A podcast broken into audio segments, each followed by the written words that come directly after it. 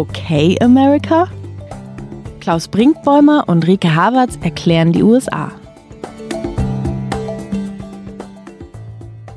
Hallo zu Okay America, dem transatlantischen Podcast von Zeit Online. Ich bin Rike Havertz, Chefin vom Dienst bei Zeit Online in Berlin und immer mal wieder in den USA für Recherchen. Und ich bin Klaus Brinkbäumer, Autor von Zeit und Zeit Online mit Sitz in New York. Und jetzt sollte einer von uns die erste Frage stellen. Rike, wie geht es in Berlin? Jetzt war ich kurz überrascht, dass wir so schnell mit unserem Intro fertig waren.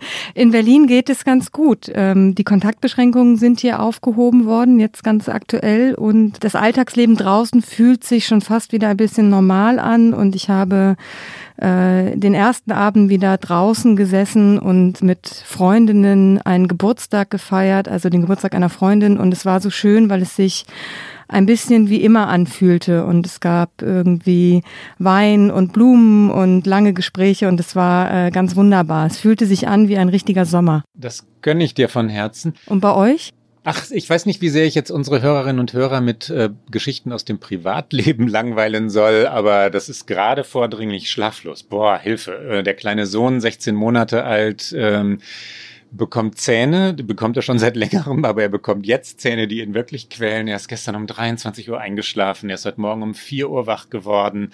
Ich würde also vorschlagen, dass wir diesen Podcast nicht wie jetzt um äh, 9 Uhr meiner Zeit, 15 Uhr deiner Zeit ähm, aufnehmen, sondern vielleicht um 5 Uhr morgens meiner Zeit. Dann kann ich die Zeit wenigstens sinnvoll nutzen. Du, Meinetwegen sehr, sehr gerne. Ich glaube, da aktuell wäre ich tatsächlich noch auf dem Geburtstag gewesen, aber vielleicht wird der Podcast mit so einem Aperol Spritz mehr auch noch ein bisschen besser. Wer weiß, wir können es ja irgendwann bei Gelegenheit mal ausprobieren. Es könnte jedenfalls auch ein Grund dafür sein, dass manchmal Fehler passieren. Den, den, wollte ich am Ende dieser Sendung abräumen. Das kann ich aber auch jetzt gleich machen. Schlaflosigkeit ist, glaube ich, ein guter Grund. Ich habe in der letzten Sendung äh, einen wirklichen Fehler gemacht, der mich, der mich total überrascht im Nachhinein. Ein Leser, äh, ein Hörer, Entschuldigung, ein Hörer hat uns darauf hingewiesen, dass ein Zitat, das sich Donald Trump zugeschrieben hatte, in Wahrheit von Barack Obama stammte. Und das stimmte und das wusste ich sogar. Nämlich, dass Russland äh, Regionalmacht sei. Darüber habe ich mehrere Texte geschrieben, weil weil das einer der großen außenpolitischen Fehler Obamas war.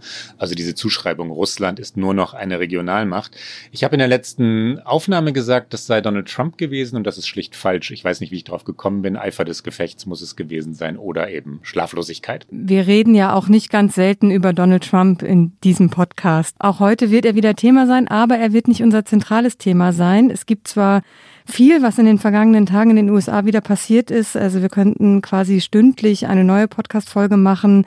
Das Bolton-Buch, ähm, der Wahlkampf von Trump, Geoffrey Barman, der Staatsanwalt in New York. Also es gibt äh, wahnsinnig viel, aber wir haben uns entschieden, wir machen heute mal eine Sendung, die wir eh ohnehin immer machen wollten. Und jetzt haben wir äh, aktuelle Gründe. Und zwar wollen wir über den Supreme Court reden, also den obersten Gerichtshof in den USA und seine Rolle und seine Bedeutung. Und es sind zwei sehr wichtige Urteile gefallen in den vergangenen vergangenen Tagen. Ich glaube ja, dass du über Ruth Bader Ginsburg reden möchtest. Das stimmt. Ich habe endlich es geschafft, diese Sendung einzuschleichen in unsere Planung, damit wir über Ruth Bader Ginsburg sprechen können. Ich freue mich schon sehr. Ich habe natürlich auch einen Clip von ihr mitgebracht, einen Audioclip, aber dazu kommen wir später. Erstmal zur Aktualität, weil Ruth Bader, das wird natürlich, da werde ich lange und episch reden müssen. Eine deiner Heldinnen? Ja, schon. Ich, ich feiere sie schon sehr und äh, das gar nicht, weil sie politisch so outstanding wäre. Jetzt sind wir doch schon fast mittendrin, aber sie ist ja, sie wird jetzt gerade immer so als liberale Ikone dargestellt, was sie ja im Grunde in ihrer Karriere gar nicht ist, aber sie ist einfach so eine wahnsinnig interessante, tolle Frau und hat sich mit einfach äh, viel Wissen und Können und Talent und auch Beharrlichkeit einfach durchgesetzt in einer Zeit, in einem Feld, in dem das nur wenige Frauen geschafft haben. Und ich finde, das ist einfach so eine krasse Lebensleistung und natürlich feiere ich sie schon auch dafür, dass sie jetzt immer noch im Supreme Court mit 87 äh, Jahren sitzt und ähm, ich glaube, sie sich selbst, also sie wird nicht aufgeben, bis nicht Donald Trump abgewählt ist. Das ähm, würde ich ihr schon auch zuschreiben, dass sie da ziemlich fierce ist. Aber ja, insofern finde ich sie schon eine sehr beeindruckende Persönlichkeit und ich habe sie leider noch nie live irgendwie erlebt, nicht bei einer Rede, nicht, nicht im Supreme Court, wo man sich ja als Hörer auch äh, reinsetzen kann und hoffe, dass ich vielleicht irgendwann nochmal die Chance habe. Wir kommen zu ihr zurück. Das verdient die Dame nun wirklich. Wir erklären aber, glaube ich, zunächst mal, warum wir diese Sendung machen, warum wir dieses Thema haben. Das eine Urteil. Kannst du fehler, fehlerfrei LGTBQ sagen? LGTBQ. Und was es bedeutet? lesbian, gay, transgender, bisexual and queer. Also die Rechte von Lesben, Schwulen, Bisexuellen und Transgendern, sagt man das auf Deutsch? Transgendern? Ja, ich, ich glaube, ja. Am ja. Arbeitsplatz äh, wurden durch das gerade gefallene Urteil gestärkt. Das ist ein in den USA historisch wichtiges Urteil. Man kann es wirklich äh, nur ganz oben einordnen in der Geschichte in der juristischen Geschichte dieses Landes. Die beteiligten Anwälte haben, haben so lange dafür gekämpft. Es war in dem konservativen Klima, das hier jetzt gerade herrscht, schlicht nicht erwartet worden, dass dieses Urteil, so fallen würde. Also, dass es die Rechte von Lesben, Schwulen, Bisexuellen und Transgendern stärken würde, hatte hier keiner erwartet. Der Supreme Court ist mehrheitlich konservativ besetzt. Donald Trump äh, hat sehr dafür gekämpft, dass diese Rechte geschwächt wurden. Ich jedenfalls war enorm überrascht. Und dann auch noch 6 zu 3, nicht, nicht ganz knapp 5 zu 4, wie es vielleicht noch für möglich gehalten worden wäre, sondern 6 zu 3, also ein wirklich eindeutiges Urteil. Ich habe auch äh, nicht gedacht, dass es so ausfallen würde und ich sehe es wie du, es ist wirklich sehr, sehr historisch, sehr wegweisend. Ich habe mich sehr gefreut, dass dieses Urteil gefällt wurde. Es waren, du hast es schon gesagt, drei Richter, die dagegen gestimmt haben. Samuel Aito, Clarence Thomas und Brett Kavanaugh, über den wir später sicherlich auch noch reden werden, den viele Hörer sicherlich äh, schon kennen, weil es eine sehr umstrittene Nominierung von ihm war 2018, aber dazu auch später mehr. Ich bin aber tatsächlich auch, es ist so eine bewegte Geschichte, die auch hinter diesem Urteil steht, nämlich die Menschen, die es betrifft. Äh, Amy Stevens ist die äh, transidente Frau, die äh, Teil äh, dieser Klage war und sie hatte einen Brief an ihren Boss und an ihre Kollegen geschrieben, äh, in dem sie gesagt hat, ich werde zurückkehren als Amy Stevens, weil ich habe diesen Identitätskonflikt mit mir und äh, zwei Wochen nachdem sie ihren Brief geschrieben hat, kam dann der Brief ihres Chefs mit der Kündigung. Aber dieser Brief ist sehr bewegt und ich glaube, Klaus, du hast ihn mitgebracht. Ja, wir, wir können hineinhören, weil sie im vergangenen Jahr den Kollegen der New York Times, die dort äh, den wunderbaren Podcast The Daily betreiben, äh, diesen Brief vorgelesen hat. Hier also Amy Stevens im Gespräch mit Michael Barbaro, das ist der Moderator von The Daily New York Times, und sie liest eben jenen Brief vor. My name is Amy Stevens. I'm 58 years old, and I live in Redford, Michigan. Amy, I wonder if you could read from the letter that you you handed your boss. Sure.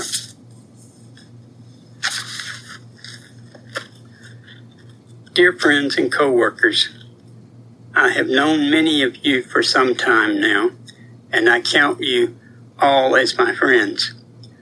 What I must tell you is very difficult for me and is taking all the courage I can muster. I am writing this both to inform you of a significant change in my life and to ask for your patience, understanding, and support, which I would treasure greatly. I have a gender identity disorder that I have struggled with my entire life. I have felt imprisoned in a body that does not match my mind, and this has caused me great despair and loneliness. With the support of my loving wife, I have decided to become the person that my mind already is. At the end of my vacation on August 26, 2013, I will return to work as my true self, Amy Australia Stevens, in appropriate business attire. I realize that some of you may have trouble understanding this. In truth, I have had to live with it every day of my life, and even I do not fully understand it myself. It is my wish that I can continue my work at RG and GR Harris Funeral Homes, doing what I have always done, which is my best. Da kommen einem ja wirklich die Tränen. Rike, du weißt dass wir werden von unseren Hörern und Hörerinnen immer wieder mal gebeten, lange Zitate auch zu übersetzen oder zumindest grob zusammenzufassen. Sie erklärt also in diesem Brief an ihre eigenen äh, Mitarbeiter, äh, Kollegen sind es eher, Kollegen, Kolleginnen in diesem Bestattungsunternehmen, in dem sie gearbeitet hat und liebend gern gearbeitet hat. Sie war leidenschaftlich gerne dort. Sie wollte Menschen betreuen, die die Angehörige verloren hatten. Sie erklärt ihren, ähm, ihren Kolleginnen und Kollegen, dass sie jahrelang im, im, im falschen Körper gelebt habe und dass sie äh, als Frau an ihren Arbeitsplatz zurückkehren werde, selbstverständlich ihre Arbeit gut machen werde. Nur sie sollten damit rechnen, äh, diese Veränderung eben werde es künftig geben. Und dann wird sie zwei Wochen später vom Chef rausgeschmissen, der auch explizit sagt, es sei deswegen, es, es gebe keine anderen Gründe, es habe nichts mit Leistung zu tun, sondern ausschließlich deswegen, sie war ein Mann, jetzt ist sie eine Frau und das war der Kündigungsgrund. Äh, Amy Stevens beschloss, dagegen vorzugehen, verlor zunächst, gewann ähm, in, in nächster Instanz und das Ganze landete vor dem Supreme Court, vor dem obersten Gerichtshof. Äh, vielleicht schlagen wir einen ganz kurzen historischen Bogen. Ähm, worum geht es beim Supreme Court? Die äh, amerikanische Verfassung äh, 1787 ratifiziert ist die Grundlage allen Rechts, allen äh, landesweiten Rechts in den USA. Und dann, dann gab es über die Jahrhunderte und Jahrzehnte äh, Zusatzartikel, die sogenannten Amendments. Äh, ganz berühmt ist das erste, Freedom of Speech, also Redefreiheit, Pressefreiheit oder das zweite, Second Amendment, eines, was hier sehr sehr umstritten ist, äh, das Recht, Waffen zu tragen, Schusswaffen zu tragen. Und so geht es weiter. Immer kamen neue Amendments hinzu, seit einigen Jahren oder auch Jahrzehnten nicht mehr, weil das Land so zerstritten ist, äh, gibt es im Senat und äh, überhaupt im Kongress nicht mehr die Möglichkeit, die, die Parteien einigen sich nicht mehr, ja, Gesetze zu modernisieren. Es hat schon lange kein Amendment mehr gegeben. In den 60er Jahren aber wurde verfügt, dass es keine ähm, Ungleichbehandlung, ähm, ich sage jetzt das, den, den amerikanischen Begriff, on the basis of sex geben dürfte. Und was genau bedeutet Sex, dieses Wort in dem Zusammenhang? Das ist ein äh, etwas, was jetzt so umstritten war in diesem, in diesem Verfahren. Bedeutet es Geschlecht oder bedeutet es sexuelle Orientierung? Bedeutet es beides? Das sagte, ähm, das sagten natürlich die Kläger, ja, dass es diskriminierend sei, wenn man äh, ganz klar nach Männern und Frauen trennen würde, aber sexuelle Orientierung, Bisexualität, Transgender herausnehmen würde. Das sei nicht zeitgemäß. Die konservativen, konservativeren Richter sagten natürlich, nee, nee, nee, was hat das mit Sexualität zu tun? Ja, es geht nur um Geschlecht. Das war der Hintergrund dieses Verfahrens und überraschend ist, dass ein sehr konservativer Richter ähm, nun eine sehr moderne Auffassung vertreten hat. Du spielst mit Sicherheit auf Neil Gorsuch an, der am Supreme Court ist und dieses Urteil geschrieben hat und äh, der auf eher konservativer Seite dieser äh, neuen dieses neunköpfigen Richtergremiums steht. Und er hat eben dieses Urteil begründet, genau auf dieser Passage, die du gerade genannt hast. Und Gorsuch ist einer der Richter, der die Verfassung im Wortlaut auslegt. Und deswegen konnte er sich daran entlang eben auch so begründen. Insofern glaube ich, war das für ihn gar keine ideologische Entscheidung, sondern sehr konsistent mit dem, wie er halt die Verfassung auslegt, nämlich im Wortlaut. Und on the basis Basis of Sex lässt halt diesen Spielraum, den er dann auch eben äh, so beschrieben hat in seiner Begründung. Und äh, Gorsuch kennen wir daher, weil er der erste Richter war, der von Donald Trump an den Supreme Court berufen wurde. Und das nach großen Streitereien, weil eigentlich hätte Barack Obama noch ein Vorschlagsrecht gehabt für einen frei werdenden äh, Richterposten.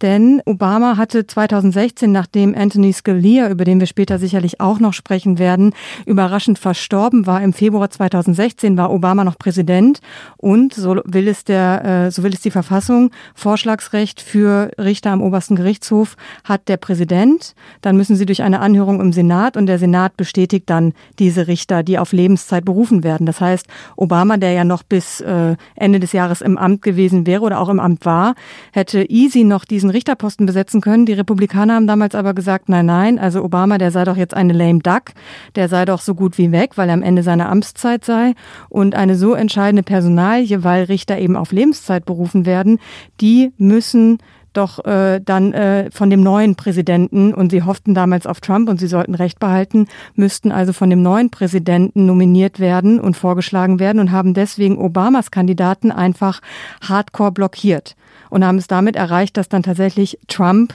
diesen Richterposten nachbesetzen konnte, und zwar mit Neil Gorsuch. Aber das ist ja auch nicht ohne Kontroverse damals abgelaufen. Spannende Geschichte, die du da gerade ansprichst, Ricke. Der Mehrheitsführer der, der Republikaner im Senat, Mitch McConnell, ähm, war der Bösewicht in diesem Spiel, Mitch McConnell, ist ein Verhinderer, einer, der, der Obama wirklich sechs Jahre lang äh, bekämpft hat. Also Obama hatte zwei Jahre lang Handlungsfreiheit, weil, weil die Demokraten in Obamas ersten zwei Amtsjahren die Mehrheit im Senat und im äh, Repräsentantenhaus hatten. Dann verloren sie die Mehrheit im Senat.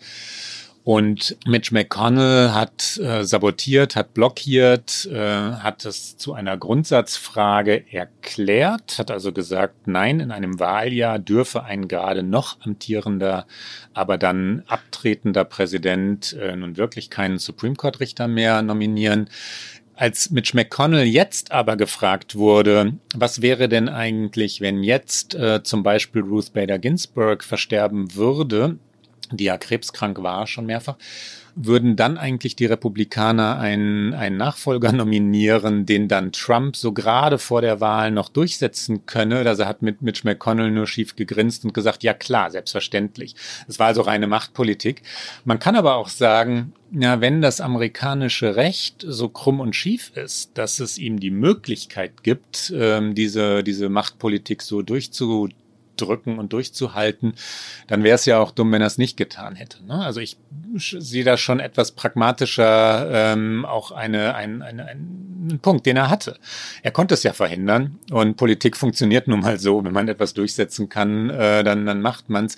Damals fand ich es auch äh, extrem unsauber. In der Rückschau, glaube ich, habe ich mich ein bisschen an dieses Land gewöhnt und daran, dass es echt Power Politics äh, ist, was Mitch McConnell da betreibt. Und die Republikaner haben ja genau das dann noch weiter auf die Spitze getrieben, genau dieses Powerplay, was du gerade angesprochen hast, weil als es dann darum ging, Gorsuch durchzusetzen, haben die Demokraten natürlich gesagt, nee, nee, nee, jetzt blockieren wir euren Kandidaten, wenn ihr das jetzt ein Jahr mit uns gemacht habt und wollten eben diese Blockade über den sogenannten Filibuster umsetzen, nämlich eine Dauerrede, womit sie die Benennung von Gorsuch hätten verhindern können. Und dann haben die Republikaner, die damals hieß es überall so, und Trump hat das auch so genannt, die nukleare Option gezogen und haben einfach eine historische Regeländerung gemacht, damit dieser Filibuster nicht eingesetzt werden kann. Und ähm, den hätten sie nämlich nur mit einer Zweidrittelmehrheit, jetzt sind wir sehr in der mhm. Deep Down amerikanischen Politik, ähm, mit, äh, mit 60 Stimmen, also mit einer Zweidrittelmehrheit hätten sie diesen Filibuster beenden können. Die hatten die Republikaner damals aber nicht, sie hatten nur 52 Sitze. Und dann haben sie gesagt, nun ändern wir einfach die Regel, dann können die Demokraten den Filibuster nicht mehr machen und dann reicht uns auch unsere einfache Mehrheit und damit haben sie Gorsuch durchgekriegt. Also dieses Spiel haben sie wirklich hart zu Ende Ende gespielt. Aber du hast natürlich recht, es ist ein Stück weit Politik, wie sie in Washington vermutlich funktioniert. Ja, wie sie üblich ist, gelernt ist und man kann es etwas äh, abschwächend Realpolitik nennen. Ähm, was ich viel interessanter, wichtiger und auch destruktiver finde, ist, das Grundsätzliche, über das wir vor einigen Wochen schon mal gesprochen haben, dass dieser Supreme Court das Land nicht mehr widerspiegelt. Das ist nicht die, also die, die Mehrheit der Republikaner oder der Konservativen, muss man ja fairerweise sagen, die Mehrheit der Konservativen im Supreme Court entspricht nicht den Interessen und der Aufteilung der amerikanischen Bevölkerung, was wiederum mit dem Wahlrecht zu tun hat. Ne? Wir hatten, wir hatten das schon einmal diskutiert, deswegen vor, ich glaube, zwei, vier Wochen in diesem Podcast. Deswegen an dieser Stelle nur ganz kurz.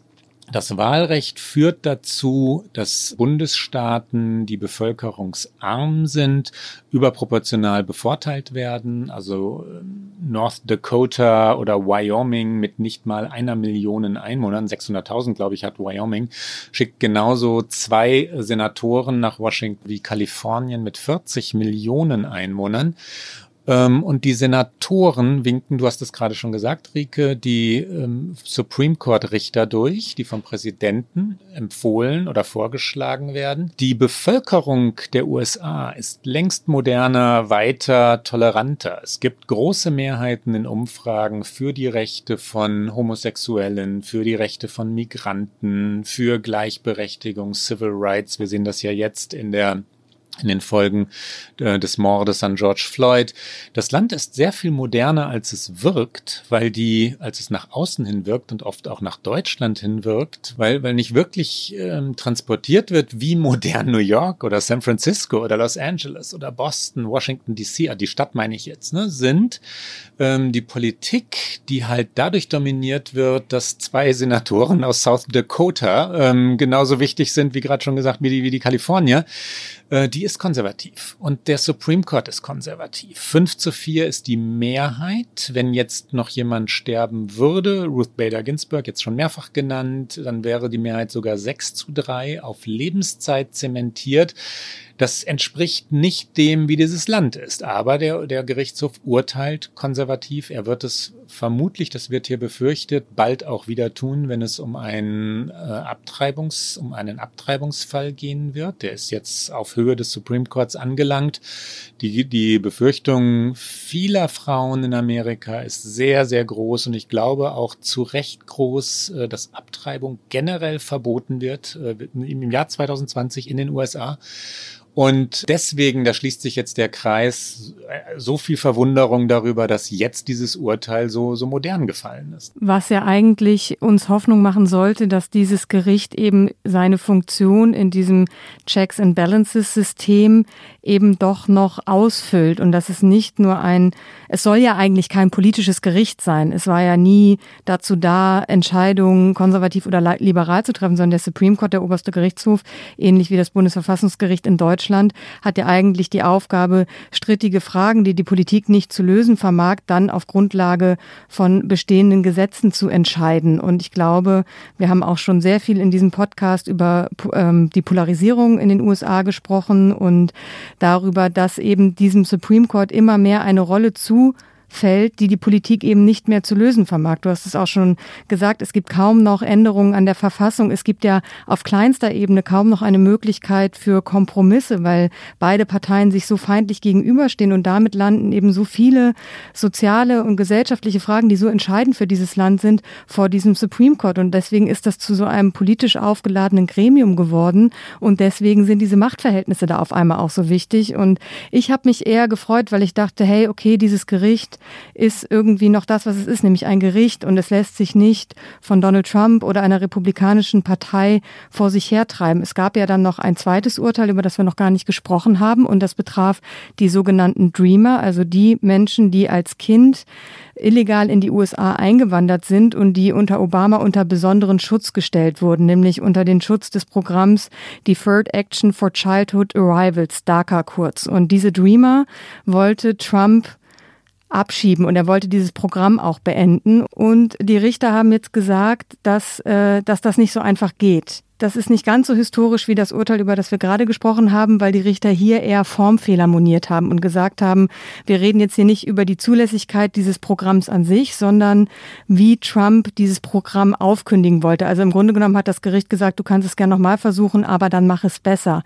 Aber auch das finde ich ein wichtiges Urteil, weil sie sagen, so geht es nicht. So sagt unser Gesetz das nicht. Und ähm, da hat John Roberts zugunsten der Liberalen mitentschieden. Also es war ein etwas knapperes Urteil, aber auch das finde ich für mich beides eigentlich positive Beispiele dafür, dass dieses Gericht sich ein Stück weit Unabhängigkeit, was es unbedingt braucht. Und wir reden so viel darüber, dass Trump die Demokratie in diesem Land so testet. Und der Supreme Court ist so ein großer Pfeiler dieser Demokratie. Und deswegen macht mir das eher Hoffnung. Aber du hast es natürlich auch schon angesprochen, bevor dieser Term dieses Supreme Courts immer am 1. Oktober Oktober startet ein neuer Term und noch vor dem 1. Oktober stehen halt noch ein paar Entscheidungen an. Diese super wichtige Entscheidung zu Schwangerschaftsabbrüchen und wie sehr Ärzte die Schwangerschaftsabbrüche ähm, durchführen, eingeschränkt werden können. Auch zu Trumps Steuerreform wird noch eine Entscheidung erwartet. Also es ist jetzt noch keine grundsätzliche Jubelarie, Juhu, der Supreme Court ist ganz anders, als man vermuten könnte mit diesem eigentlich konservativen Übergewicht. Noch ein, zwei Worte zu DACA, die die ähm, Betroffenen, also die von dir schon genannten Dreamer, junge Leute, die, die auch unter strengen Bedingungen nur in dieses Programm hineingehen. Sie dürfen sich nicht strafbar gemacht haben, sie müssen in Ausbildungsverhältnissen sein. Ähm, also in Wahrheit genau die, die jede Gesellschaft gerne hat, ja, haben sich deshalb gefreut, weil die, weil das Urteil ähm, natürlich dafür sorgt, dass der Wahltag nun eine Chance sein wird. Wenn am 3. November eine neue Regierung, eine demokratische Regierung gewählt würde, dann gäbe es sicherlich keinen zweiten Versuch, dieses Programm abzuschaffen. Wenn Trump die Wahl gewinnen wird, wird er diesen zweiten Versuch machen. Also die Wahl ist jetzt noch einmal aufgeladen für alle, die äh, sich für Migration interessieren, das ist jetzt sehr hölzern formuliert, für alle, die, äh, die betroffen sind natürlich, ja, für die Familien, für und das Land, die Gesellschaft wandelt sich ja auch. Das, ähm, ich, mich hat's bewegt deshalb, weil, äh, weil ich einige Betroffene kenne und die kennen kein anderes Land als die USA. Die sind hier aufgewachsen, die leben hier, das ist hier, das ist ihr Land, äh, auch wenn die Familien aus Honduras oder Mexiko oder sonst woher kommen. Aber die, äh, die Jugendlichen oder jungen Erwachsenen, die durch Obama da geschützt geschützt werden sollten, sind vom Selbstverständnis her selbstverständlich Amerikaner und Amerikanerinnen. Interessant war, wie Donald Trump selber reagiert hat. Er hat ähm, zur Kenntnis genommen, dass diese Urteile so gefallen sind. Er hat auch den Tadel, der, der natürlich darin steckt, dass der Supreme Court seiner Regierung sagt, ihr habt das echt schlecht argumentiert. Ihr habt in Wahrheit nur gesagt, wir wollen das abschaffen. Ihr habt es nicht mal begründet. Die, die Regierung hat es wirklich nicht begründet, warum sie es abschaffen wollte. Zur Kenntnis genommen. Wir hören einmal rein, was Donald Trump zum Gleichstellungsurteil gesagt hat. They've ruled. Uh, I've read the decision, and some people were surprised, but uh, they've ruled, and we live with their decision. That's what it's all about. We live with the decision of the Supreme Court. Very powerful, a very powerful decision, actually. Uh, but uh, they have so ruled. Er spielt es also herunter. Er gibt sich da noch als guter Verlierer. Der Supreme Court ist unabhängig. Äh, wir nehmen das selbstverständlich hin. Er hat hinterher schärfer getwittert und dann auch persönlich beleidigt reagiert. Die mögen mich nicht, hat er gesagt. Ähm, die, also ein großes Problem dieses Mannes, dass er wirklich alles auf sich bezieht, ja, und den Richtern nicht unterstellen kann, dass sie nach der, nach der Sache geurteilt haben. Wobei das. Das ist aber auch. Ja, sag. Entschuldigung, ich wollte ihn nur unterbrechen, aber das ist auch tatsächlich nicht das erste Mal, weil natürlich auch nicht nur Supreme Court Richter politisch besetzte Posten sind, sondern das führt sich ja durch in Bundesstaaten, in höhere Gerichte, in Einzelstaaten.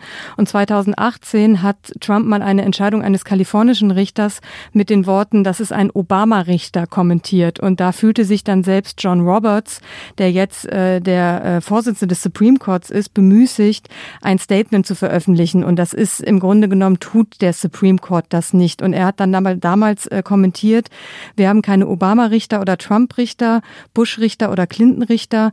Was wir haben, ist eine außergewöhnliche Gruppe engagierter Richter, die ihr Bestes tun, gleiches Recht für alle walten zu lassen, die vor ihnen erscheinen. Also das war schon so ein, mit Wucht hat die Justiz sich da in Form von John Roberts mal gegen Donald Trump gestellt. Warst du eigentlich mal in dem Gebäude?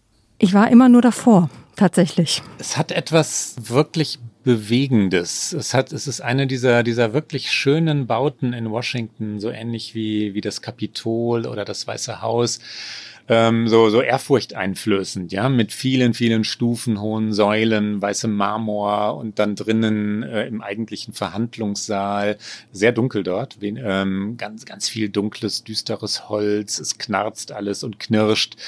Ähm, der Supreme Court hat etwas Ehrwürdiges. Ganz wesentlich übrigens bei dieser Institution ist, welche Fälle er überhaupt annimmt und welche er ablehnt. Die meiste Arbeitszeit der neuen Richter und Richterinnen geht dafür drauf, äh, sich durch die vielen Fälle zu, äh, zu wühlen und herauszufiltern, welcher ist wirklich gesellschaftlich wichtig, welchen diskutieren wir, wo fällen wir Urteile, weil sie, an, weil sie überrannt werden von, äh, von Klagen und, und strittigen Themen. Und was sie dann auswählen, ist schon immer ein politisches Signal. Ja, das ist jetzt wichtig für dieses Land, sagen sie damit. Und das diese Neuen die eigene Unabhängigkeit herausstellen wollen, ähm, ist, ist erstmal klar. Natürlich wollen sie nicht sagen, wir unterstehen hier der Regierung und, äh, und gehorchen dem, was Donald Trump sagt. Sie haben es aber jetzt immerhin auch zweimal bewiesen, ne? dass sie dann wirklich gesagt haben, nee, wir gehen nach, äh, nach der Verfassung, wir gehen nach dem, wie wir, wie wir die konkreten, die vorliegenden Fälle einschätzen. Und bei den drei, es waren ja drei Fälle jetzt, äh, bei dem Gleichstellungsurteil haben sie explizit gesagt, in all diesen drei Fällen wurde ausschließlich aufgrund von sexueller Orientierung jemand diskriminiert und das ist zweifelsfrei klar und deswegen dieses Urteil. Da kann Trump machen, was er will, was ja wirklich für dieses Gericht spricht. Und du hast es vorhin schon einmal gesagt, ich teile das. Ähm, das sagt etwas über dann doch noch funktionierende Instanzen und dann doch noch funktionierende Gewaltenteilung. Und als wir hier über den Failed State USA gesprochen haben, haben wir ja sehr stark angezweifelt, dass diese Instanzen noch funktionieren. Hier immerhin haben sie uns jetzt mal eines Besseren belehrt. Ja, bis wir dann das Urteil zu den äh, Schwangerschaftsabbrüchen klar, hören, da warte ich natürlich gespannt drauf. Aber trotzdem, ich bin auch eigentlich mal ganz, ganz hoffnungsfroh, weil natürlich genau diese, dieser Demokratietest, der, der durch Trump irgendwie dieses Land jetzt, den dieses Land jetzt aushalten muss, der immer wieder auch herbeigeschrieben wird, den, diesen Test besteht es irgendwie gerade in diesen vielleicht letzten Monaten von Trump. Und ähm, der Supreme Court war schon immer eine extrem wichtige Instanz. Und du hast es gerade gesagt, alle Urteile, die sie sprechen, haben wahnsinnige politische Bedeutung. Und äh, wir können mal so einen kurzen Blick vielleicht in die Geschichte werfen. Das mögen viele unserer Hörer auch sehr gerne, wenn wir uns so ein bisschen durch diese doch sehr bewegte amerikanische Geschichte wühlen, weil tatsächlich eins der entscheidenden Urteile sehr, sehr früh in der Geschichte dieses Supreme Courts war 1857 äh, Scott versus Sandford. Da hat das Gericht der damaligen Gesellschaft entsprechend nämlich die Diskriminierung von Schwarzen für rechtmäßig erklärt. Also das war, also als ich es jetzt gerade noch mal alles recherchiert habe in Vorbereitung auf diese Sendung, dachte ich, warte, da habe ich mich verlesen, das kann doch nicht sein. Aber nein, es war natürlich so. 1857 war das die Realität, war die Besetzung dieses Supreme Courts eben in der Mehrheitsmeinung so, dass dass Schwarze rechtmäßig zu diskriminieren seien. Und äh, dann 1954. Warte mal, ganz, ganz ja? kurz, Rike, kannst du äh, zusammenfassen oder kannst du erklären, wie, also mit, wie bitte geht das? Wie, wenn du eine Verfassung hast, in der All Men are created equal steht, wie kannst du dann äh, die Diskriminierung von Schwarzen für rechtmäßig erklären? Ich bin ja jetzt kein Verfassungswissenschaftler, aber die Verfassung der USA wurde ja auch äh, von weißen Männern geschrieben und weiße Männer waren eben auch, da waren ja auch nicht all women equal. Frauen durften ja zu dem Zeitpunkt auch nicht wählen. Das heißt, diese Verfassung aus der Denke heraus derer, die sie geschrieben und dann auch der Richter, die sie verteidigt haben, galt das eben allein für die Herrschaftsrasse. Ich sage das in harten Anführungszeichen, aber so wurde das ja damals bezeichnet.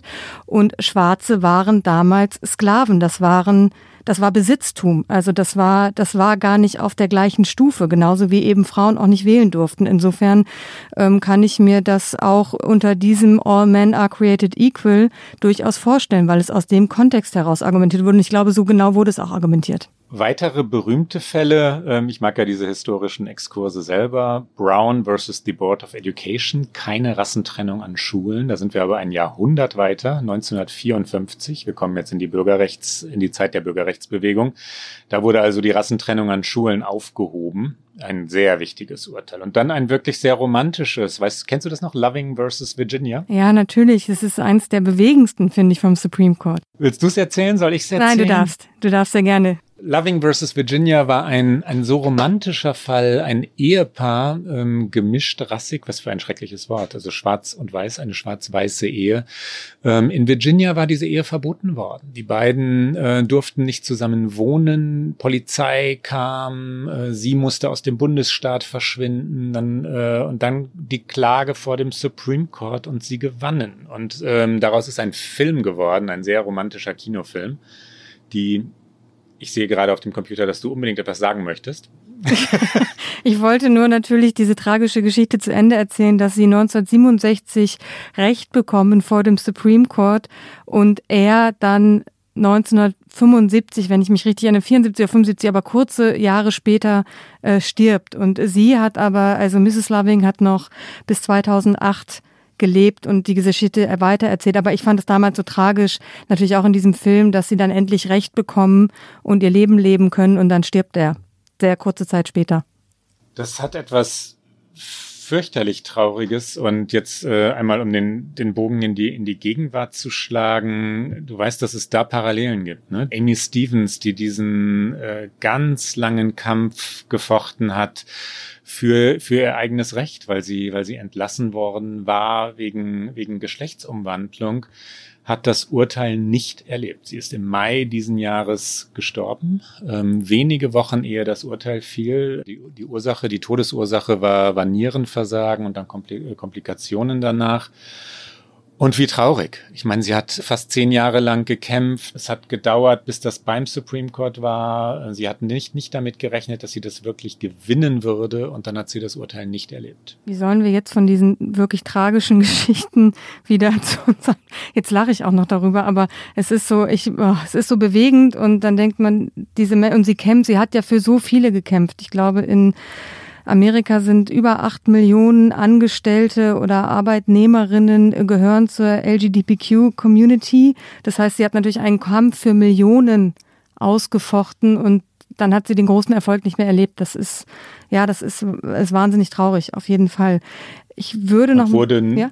und wurde nur 59 Jahre alt. Sie wurde gefeiert, sie ist eine Ikone, sie ist natürlich jetzt eine historische Figur dieses Landes wegen dieses Sieges. Äh, Gleiches übrigens gilt, ich suche gerade während ich rede einmal nach dem Namen. Vielleicht magst du ganz kurz diese Lücke füllen. Äh, ich kann die Lücke füllen, indem ich sage, dass es nicht nur Trump ist, der als Präsident manchmal unzufrieden ist mit Urteilen des Supreme Court.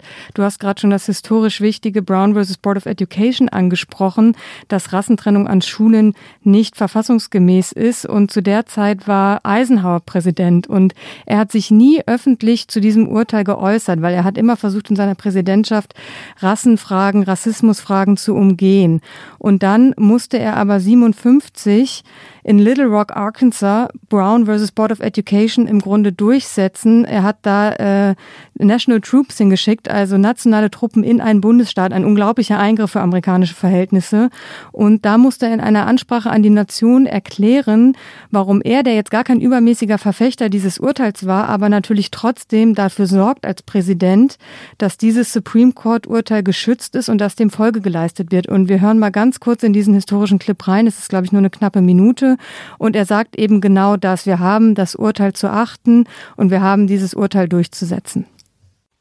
It is important that the reasons for my action be understood by all our citizens. As you know, the Supreme Court of the United States has decided that separate public educational facilities for the races are inherently unequal and therefore compulsory school segregation laws are unconstitutional. Our personal opinions about the decision have no bearing on the matter of enforcement.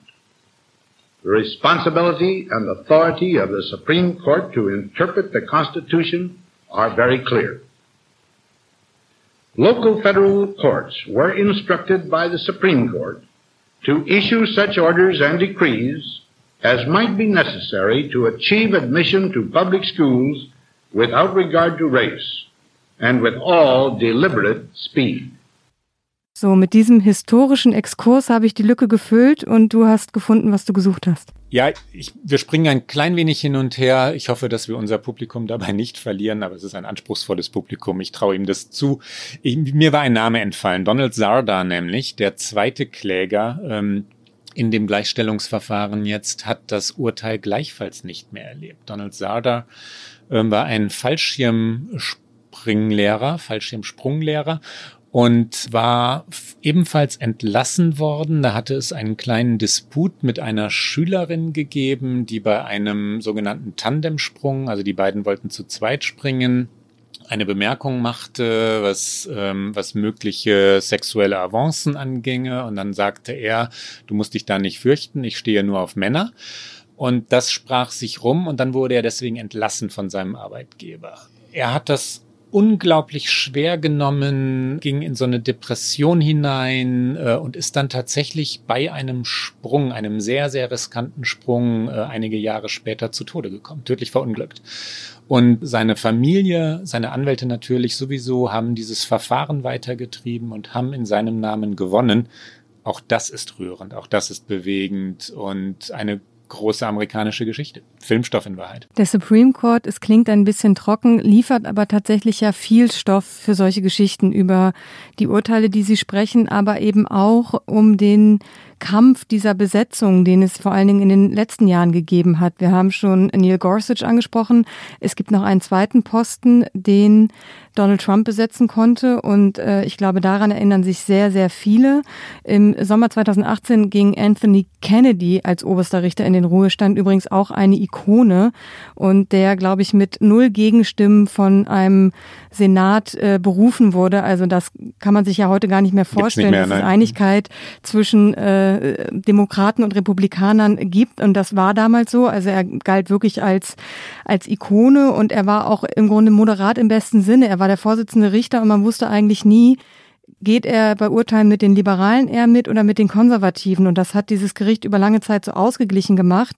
Dann ging er eben 2018 in den Ruhestand und es war klar, Trump wird seine Chance nutzen und wird versuchen, das Gericht jetzt in seinem Sinne zu besetzen. Und dann nominierte er Brett Kavanaugh. Und ähm, wir hören vielleicht einmal ganz kurz rein und dann erzählen wir es natürlich auch noch, aber es gibt einen wirklich sehr, sehr bewegenden Mitschnitt auch, weil es gibt eine Anhörung vor dem Senat, wo Christian Blasey Ford, eine Frau, die Brett Kavanaugh sexuelle Übergriffe vorgeworfen hat, vor diesem äh, Untersuchungs nicht vor dem unter, vor dem Senat, vor dem Justizausschuss des Senats aussagt und Brett Kavanaugh danach auf sie reagiert. Und das hat die Washington Post damals schon sehr, sehr gut zusammengeschnitten.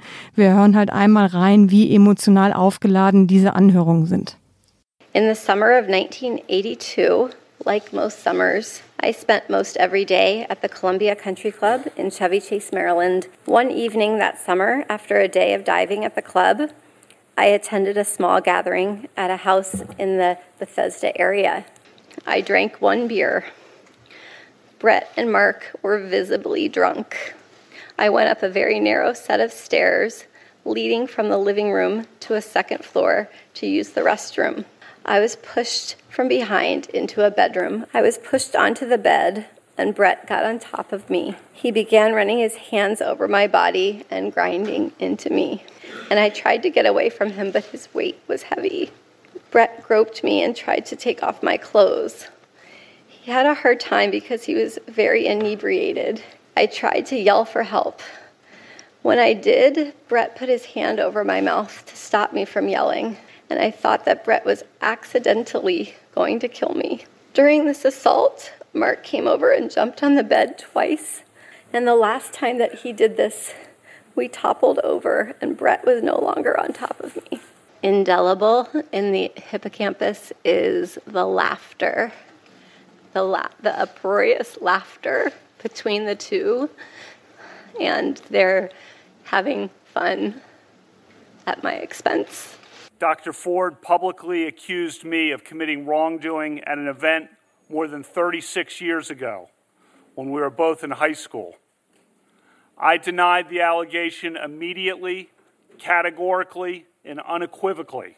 My family and my name have been totally and permanently destroyed. Since my nomination in July, there's been a frenzy on the left to come up with something, anything, to block my confirmation. I've never sexually assaulted anyone, not in high school, not in college, not ever.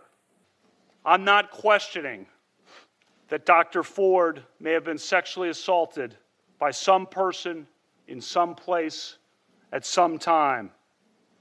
But I have never done this to her or to anyone. Dr. Ford, with what degree of certainty do you believe Brett Kavanaugh assaulted you? 100%. None of these allegations are true. Correct. No doubt in your mind. Zero. I'm 100% certain. Not even a scintilla. Not a scintilla. 100% certain, Senator. You swear to God. I swear to God.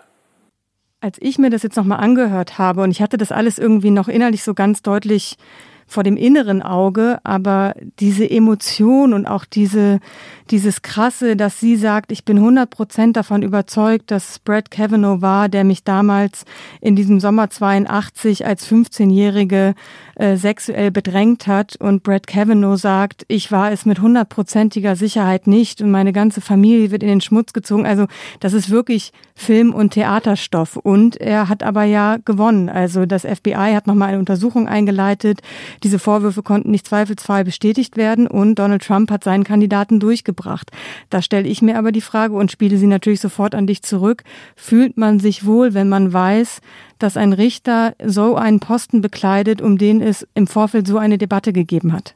Ja, Kavanaugh ist eine Hassfigur für Liberale, für Frauenrechtler, Frauenrechtlerinnen, für das ganze eher links oder auf der demokratischen Seite des Spektrums stehende Amerika geworden. Zum einen wegen dieses Falles, auch das war Power Politics. Die Trump-Regierung hat ihn durchgedrückt drückt, obwohl Frau Blasey Ford eine überragend gute, wenn man das so sagen darf, äh, Zeugin war in eigener Sache. Sie ist, sie ist Psychologin, sie ist, äh, sie konnte auch die eigenen Zweifel, die eigenen Erinnerungslücken völlig angstfrei darlegen und erklären und dann aber auch erklären, warum sie sich wo sicher war. Eine, eine bessere Zeugin, also was jetzt Überzeugungskraft angeht, äh, habe ich in solchen Verfahren wirklich selten erlebt. Die Regierung wollte es nicht hören und der Republik republikanisch dominierte Senat wollte es nicht hören. Die haben Kavanaugh durchge durchgeboxt und durchgedrückt mit aller Macht. Das hat dem Gericht geschadet, das hat ihm geschadet, wenn er denn so sensibel ist. Ja, vielleicht wollte er einfach nur ganz kalt diesen Posten haben und hat darauf gesetzt, dass das schon irgendwann irgendwie wieder vergessen wird. Aber es ist ja ein doppelter Makel. Also mit so einer Nominierung in dieses Amt zu kommen und dann sowieso von Donald Trump nominiert worden zu sein, erhöht nicht die Glaubwürdigkeit langfristig oder wenn man gar an historische Bewertungen denken mag ähm, von diesem Prä Präsidenten würde ich nicht gerne nominiert werden.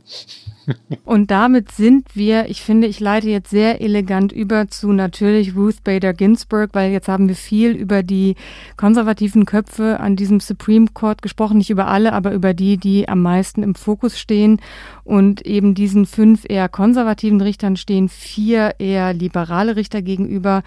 Und äh, da ist natürlich äh, die Ikone berufen 1993 von Bill Clinton, Ruth Bader Ginsburg. Und ich habe natürlich am Anfang dieser Sendung schon gesagt, warum ich sie als Persönlichkeit so spannend finde und warum sie wahrscheinlich ja ein Stück weit eine Heldin für mich ist. Wie blickst du denn auf sie, Klaus?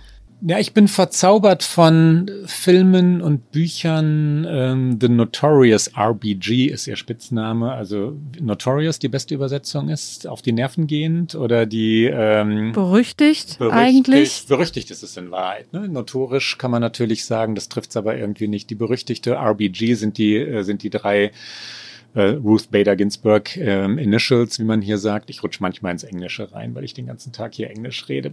Initialen. Ne? Die Dame ist in, auf so vielen Ebenen schlicht überragend. Sie hat Humor, sie ist, äh, sie ist kulturell interessiert. Das hat jetzt mit ihrem Beruf nichts zu tun, aber ehe sie krank war, traf man sie tatsächlich in Konzertsälen. Ja? Wenn man äh, in New York oder in, in Washington Konzerte oder Ballett oder Oper oder so liebte, ähm, immer saß da irgendwo Ruth Bader Ginsburg. Und sie hat eine eine Ehe geführt, die, äh, die hier in Amerika als richtig äh, ja, sinnbildhaft und vorbildlich galt. Ihr Ehemann Martin Ginsburg war Jurist auch, die beiden müssen ein, ein wirklich überzeugendes, überragendes, zusammenspielendes, gutes Paar gewesen sein. In den Filmen und Büchern, die es über sie gibt, äh, spielt all das eine Rolle. Und dann ist aber der Kern von allem, und darauf sollte man natürlich letztlich kommen, das Juristische, wie sie sich für die Bürgerrechte, für die Frauenrechte, für ganz ähm, besondere Fälle eingesetzt hat mit einer schneidenden, zugleich humorvollen Intelligenz. Das macht diese Dame wirklich besonders. Aber jetzt erklär doch ja mal deine Verehrung, bitte. meine Verehrung. Meine Verehrung gilt tatsächlich fast sogar nicht nur Ruth Bader, sondern auch ihrer Mutter, weil äh, nach Überlieferungen soll sie ihrer Tochter und äh, Ruth Bader wurde 1933 als eben Tochter jüdischer Einwanderer in New York geboren und ihre Mutter soll ihr auf den Weg mitgegeben haben, zwei Lektionen, sei eine Dame und sei unabhängig. Und ich finde das so, so schön. Und ich glaube, beides hat sie versucht und beides stand sich vielleicht manchmal ein bisschen im Weg. Und ich finde, sie hat einfach mit so einer Brillanz irgendwie ist sie ihren Weg gegangen und hat auch irgendwann, hat sie mal gesagt, ich war ein bisschen viel, glaube ich, für dieses Feld. Ich war Jüdin, ich war Frau, ich war Mutter. Ihre zweite Schwangerschaft hat sie verborgen, als sie schon Professorin war, weil das, äh, weil sie da um ihren Arbeitsplatz fürchten musste. Sie wurde auch Lass mich. Sie wurde abgelehnt, ne? In Kanzleien abgelehnt. Sie wurde super oft abgelehnt und sie wurde auch, als sie dann äh, Professorin in Rutgers war, ab 1963, da wurde sie schlechter bezahlt als ihre männlichen Kollegen, weil sie ja einen Mann hatte, der ihr, der sich um sie gekümmert hat, auch finanziell. Also das muss man sich mal vorstellen. Also diese brillante Frau, die schlechter gestellt wird, weil sie ja noch einen Ehemann hat, der sie unterstützt. Und sie ist trotzdem immer weiter ihren Weg gegangen und sie hat auch immer gesagt, auf die Frage, wann ist es denn eigentlich äh, genug, wie viele Frauen am Supreme Court sind genug, wie viele weibliche Richter. Und da sagt sie dann einfach nur neun. Und damit schockiert sie ganz oft. Und dann sagt sie aber über Jahrhunderte war dieses Gericht rein männlich dominiert. Warum sollte da neun vermessen sein? Und wir hören mal ganz kurz rein, was sie mal gesagt hat, als sie, äh, als sie im Gespräch an einer Universität war, weil äh, genau über diese Schwierigkeiten als Frau Karriere zu machen, auch über die Frage, wie viele weibliche Richter am Supreme Court sein sollte und was sie für ein besonderes Talent hat. In the ancient days when I was going to college, the law was not a welcoming profession for women. In those days in the Southern District, most judges wouldn't hire women. In the U.S. Attorney's Office, women were strictly forbidden in the criminal division. There was one woman in the civil division. Hmm. And the excuse for not hiring women in the criminal division was they have to deal with all these tough types and women aren't up to that. Hmm. And I was amazed. I said, have you seen the lawyers at legal aid who are representing these tough types? They are women. People ask me sometimes, when, when do you think it will be enough? When will it, will there be enough women on the court? And my answer is, when there are nine. If I had any talent in the world, any talent that God could give me, I would be a great diva.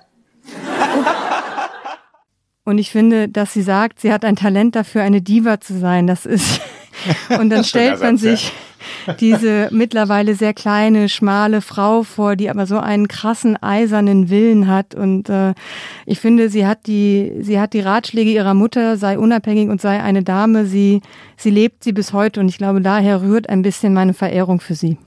Ja, und ich, man kann das ja nur nachvollziehen. Die, ähm, ich musste gerade irgendwie den Kopf schütteln und, äh, und innerlich wütend werden hier, als du das mit der Gehaltsungerechtigkeit erzähltest, weil zu ihrer Geschichte ja, ich hoffe, ich gebe das jetzt nicht falsch wieder, auch gehört, dass ihr Mann äh, krebskrank war, Hodenkrebs, wenn ich es richtig im Kopf habe, als sie studierte, also als er war ein bisschen älter, sie studierte noch, sie kümmerte sich um ihr, ihre Kinder oder da zu dem Zeitpunkt, glaube ich, ein Kind, eine Tochter. Tochter. Tochter? Sohn? Äh, zwei, nee, zwei Kinder, Tochter. aber erst die Tochter, dann der Sohn. Erst die Tochter, ne? Das war, ja. da war ich hängen geblieben. Er war krebskrank. Sie kümmerte sich um ihn. Ähm, sie äh, machte ihr Studium mit Bestnoten, Harvard und Columbia. Sie äh, ging hin und her und wurde Juristin. Sie kümmerte sich um alles. Und dann gibt es äh, das geringere Gehalt, weil sich ja ihr Mann um sie kümmere. Ne? Die Welt ist nicht gerecht. Nicht, äh, unfassbar. Und eigentlich wäre Ruth Bader Ginsburg äh, ein, ein schöner Schlusspunkt auch für unsere Sendung. Aber ich glaube, wir sollten noch kurz einen, einen Ausblick wagen, der sich nicht so sehr an den Personen entlang handelt, sondern tatsächlich an, an das Gericht nochmal annähert.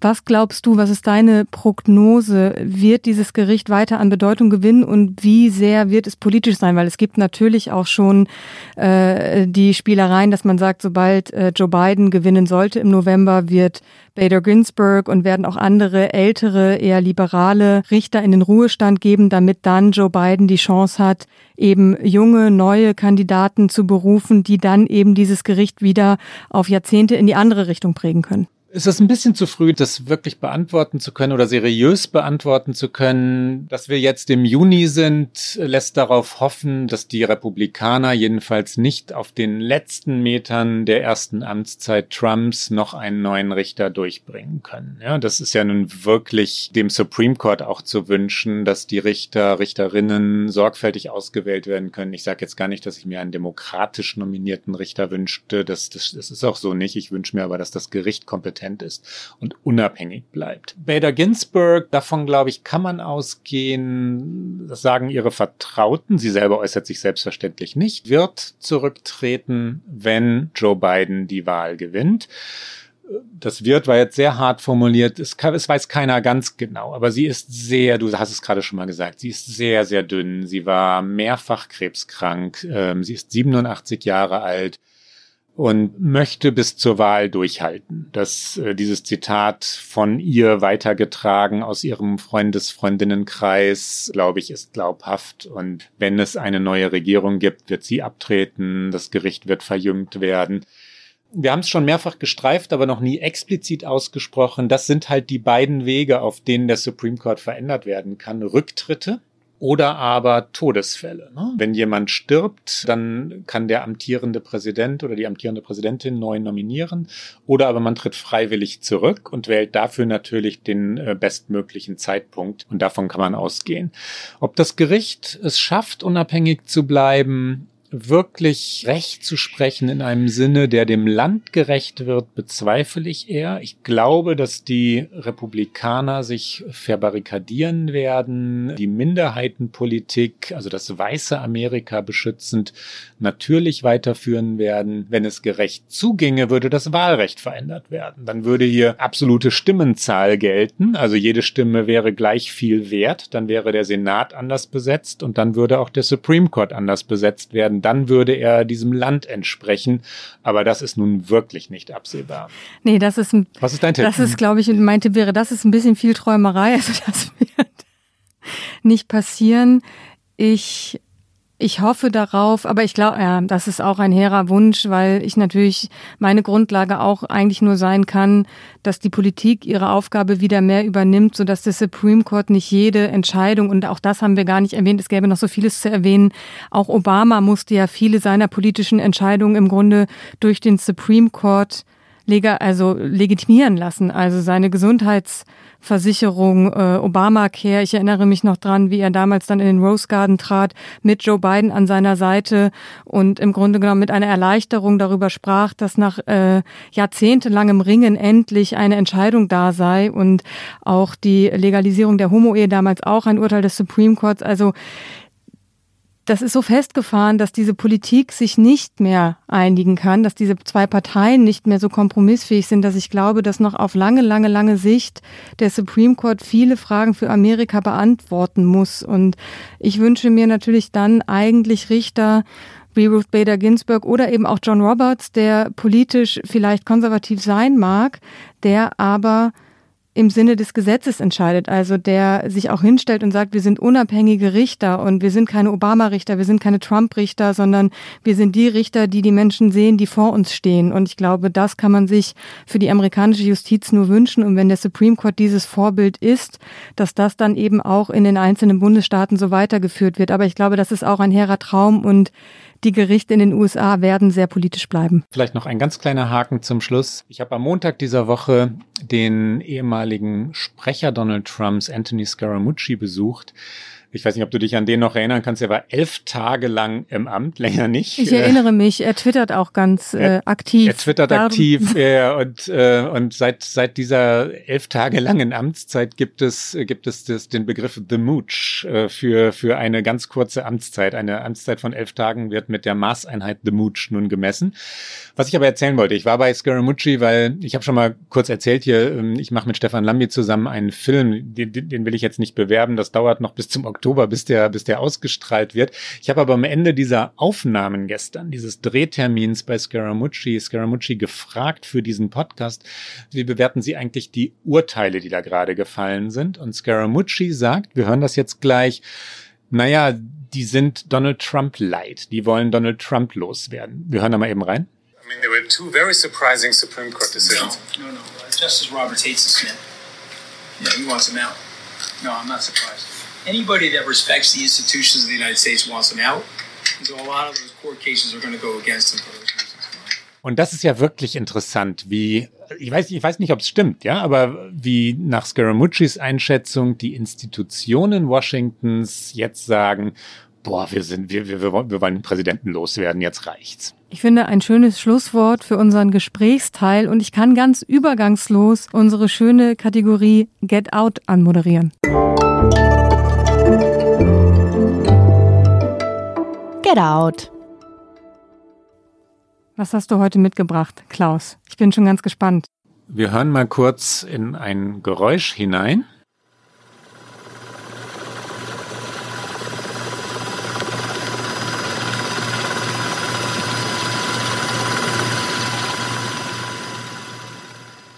Kennst du den, den Bus von äh, Christopher McCandless und kennst du die Geschichte von Christopher McCandless? Nicht jetzt so ganz spontan. Es kommt in meinen Ohren mir nicht ganz unbekannt vor, aber ich könnte es dir jetzt nicht erzählen, aber dafür bist du ja hoffentlich da. Ja, Christopher McCandless war ein Student, 22 Jahre alt. Ich glaube aus Washington DC, das weiß ich nicht mehr genau, der jedenfalls nach Alaska reiste, alleine und dort Into the Wild aufbrach. Into the Wild sage ich deshalb auf Englisch, weil das der Titel eines Buches und dann auch eines Filmes, Sean Penn hat den Film gedreht, wurde. Das Buch war von John Krakauer.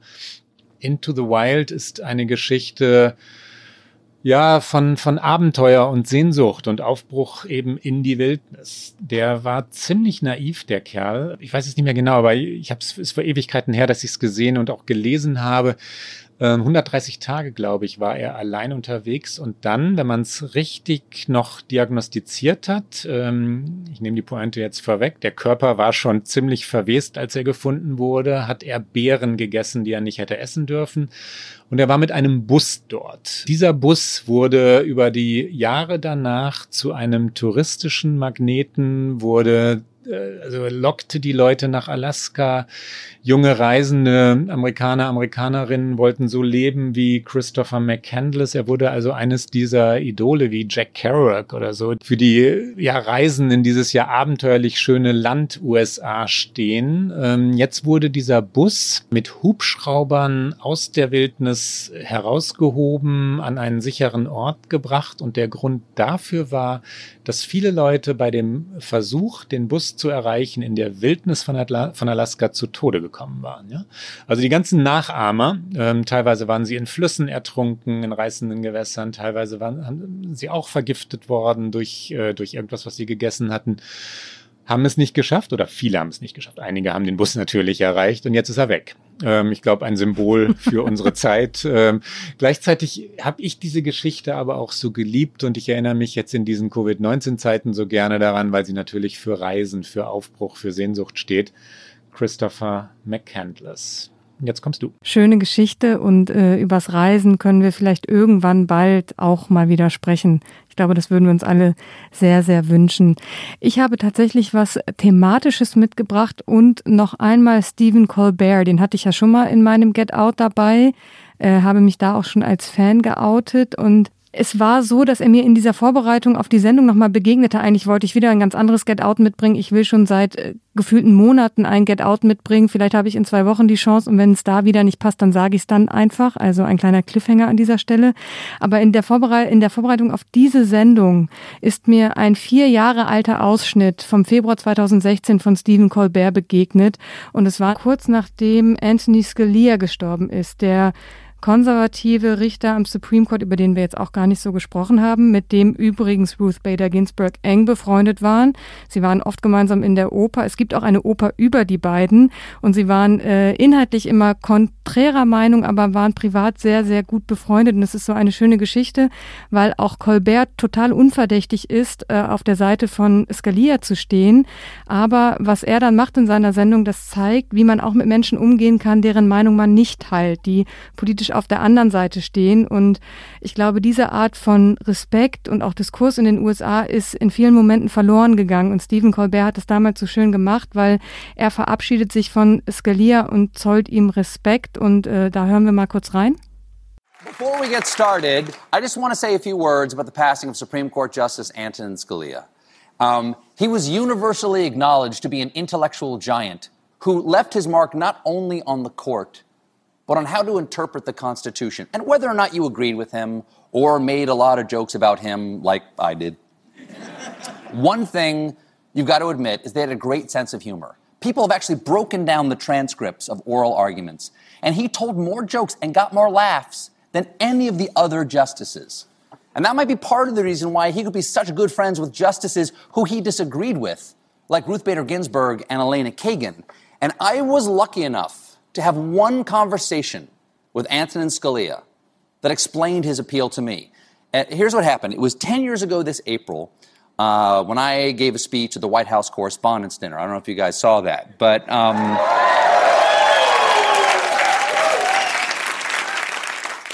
not a lot of people laughed in the front row.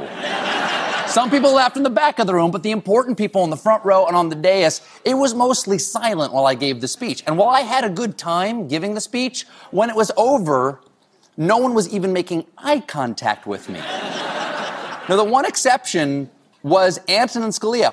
And after it was over, he came up to me. Again, no one is talking to me in the whole damn room. And Antonin Scalia comes up to me and said, It was great, great. Did, did you give me one of these? Ah! and I said, uh, Sir, first I want to ask, uh, would that be legal for me to do? And he goes, Of course it would be legal. And I said, Well, then, yeah, I gave you one of these. And he goes, Great stuff, great stuff. Uh, good night. And then he left. And I watched him go and I thought, Don't you make me love you, old man. So I will forever be grateful for that moment of human contact that he gave me. Und ich finde, es ist so schön, wie er beschreibt, äh, wie er ihm einmal begegnet und wie er dann am Ende, wenn sie ganz kurz sprechen, Colbert sagt, Don't you make me love you, old man. Also wie er irgendwie eben genau diesen Respekt demjenigen gegenüber hat, den er ganz oft auch als äh, in seiner Rolle als Moderator veräppelt hat, kritisiert hat. Und ähm, das fand ich einfach für diese Sendung, in der wir natürlich auch wieder über diese Spaltung des Landes gesprochen haben, einen ganz hübschen Schlusspunkt. Oh ja, und jetzt kommen wir ansatzlos zum Schluss. Das war's für heute, liebe Hörerinnen, liebe Hörer. Alle zwei Wochen, immer donnerstags auf Zeit Online und auf allen guten Podcast-Kanälen können Sie uns hören. Und die nächste Folge hören Sie am 9. Juni, wenn Sie mögen. Und wenn Sie uns schreiben wollen, dann erreichen Sie uns unter okamerica.zeit.de. Machen Sie es gut. Okay America ist ein Podcast von Zeit Online, produziert von poolartists.de.